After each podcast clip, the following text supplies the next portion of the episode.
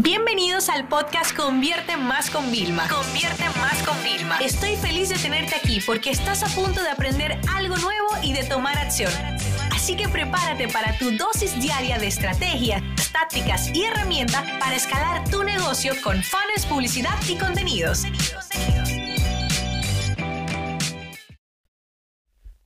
Vamos a hablar de algunos tips para mejorar nuestra productividad. Y es que fíjense, mmm, hablándolo con mi coach, ella siempre tiene como algunas cosas de, mira Vilma, el autoengaño tiene su objetivo, pero también tiene su fecha límite, porque es como cuando...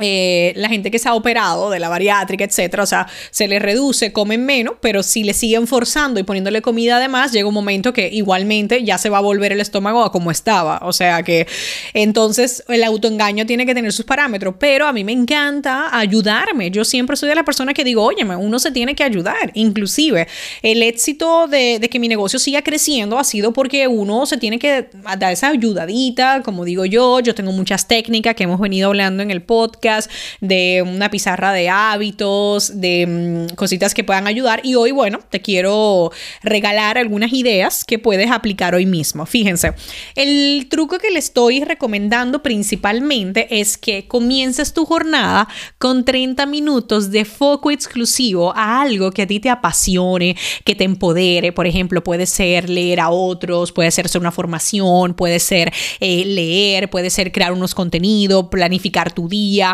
eh, vaciar tu correo, si es algo que para ti es como importante. Tiene que ser algo importante y que tú realmente le quieras poner, ¿no? Entonces, al nosotros eh, coger los primeros 30 minutos, eh, excepción de lo del correo, imagínate, tú dices, me voy a sentar en el escritorio y voy a estudiar. ¿Ok? Entonces no abres el correo, no tienes el WhatsApp y estás estudiando. Y yo te recomiendo, por ejemplo, cuando leas un libro, escuches un audiolibro, eh, lo que yo hago, yo tengo una libreta solamente de, de, apuntar. ¿Por qué apunto? Tomar notas es algo mágico, hace que se te retenga mucho más eh, el conocimiento que tú estás poniendo. O sea, la verdad es que ayuda muchísimo, ¿no? Y además tienes esas notas para poder volver.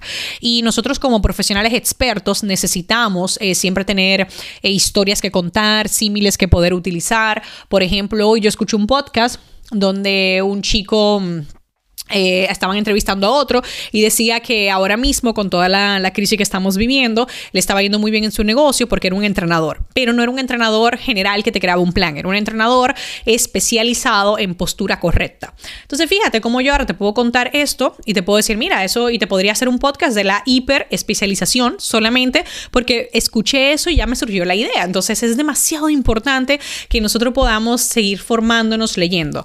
El primer día vas a palmar, te lo digo, vas a llegar a ay, no me dio tiempo a hacer esto. El segundo día también. Al tercero te vas a dar cuenta que por 30 minutos más tarde que comiences tu jornada habitual, que si el correo, que vienen siendo las prioridades de otro, ayudar a tus compañeros, prioridades de otro, y luego tus tareas es que no va a representar ningún cambio. Sin embargo, te habrás autoengañado, te habrás dado cuenta de que ya te sientes productivo solamente por lo que aprendiste, lo que avanzaste, lo que hiciste.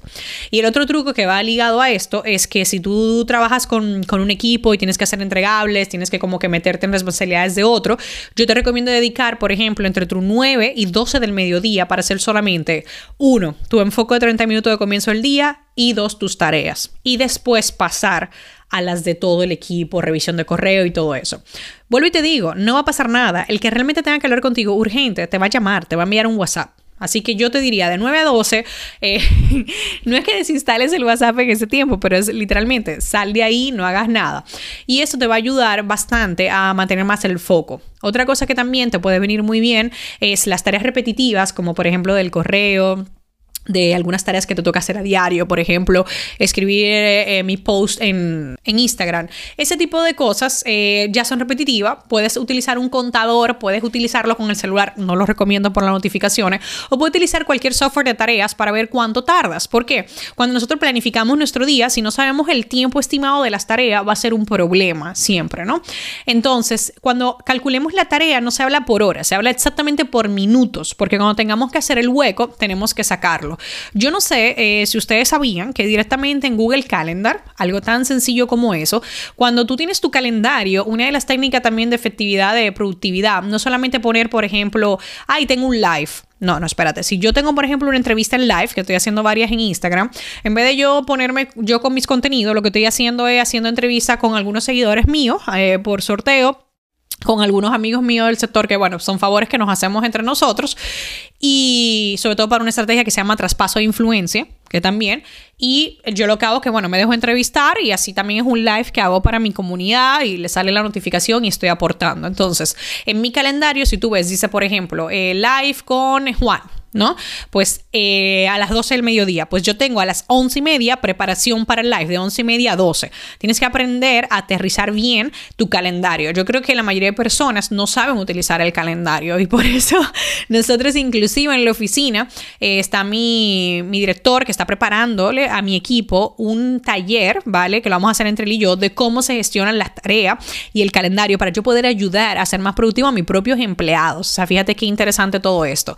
Y en Google Calendar hay una parte que tú puedes agregar tasks como tareas y ya las puedes también poner como en el calendario para tenerla. Entonces tú imagínate qué interesante que tú vayas a agregar, no es eh, una, por así decirlo, un, un evento en el calendario, pero sí es una tarea. Cuando tú aprendas a organizar tu día con todas esas tareas, tú vas a ver qué interesante se vuelve todo y que sobre todo más organizado y tú te vuelves más em, una persona que valora más su tiempo y lo respeta también mejor, ¿vale? Así que bueno, esos son algunos tips que quería eh, compartirte. Eh, recuérdate no abrir el correo cuando tú te levantes desde el celular, porque entonces empieza tu, día bastante distorsionado. Yo lo hacía, un error gravísimo que yo cometía. Ah, antes también revisaba las ventas a principio del día, tampoco las reviso. Yo reviso mis ventas al final del día, que ya ha pasado todo el día, ya pudo haber pasado todo para ver qué puedo hacer al otro día si hay algo que mejorar, si hace falta, porque hay veces que las campañas pues tienen que ir naciendo, irse desarrollando, ¿no? Entonces, ni correo ni ventas a primera hora del día. Dedícate a lo más productivo, a lo que más te apasione, porque es un autoengaño que créeme que va a funcionar bastante y te va a ayudar a ser mucho más productivo. Esta sesión se acabó y ahora es tu turno de tomar acción. No te olvides suscribirte para recibir el mejor contenido diario de marketing, publicidad y ventas online.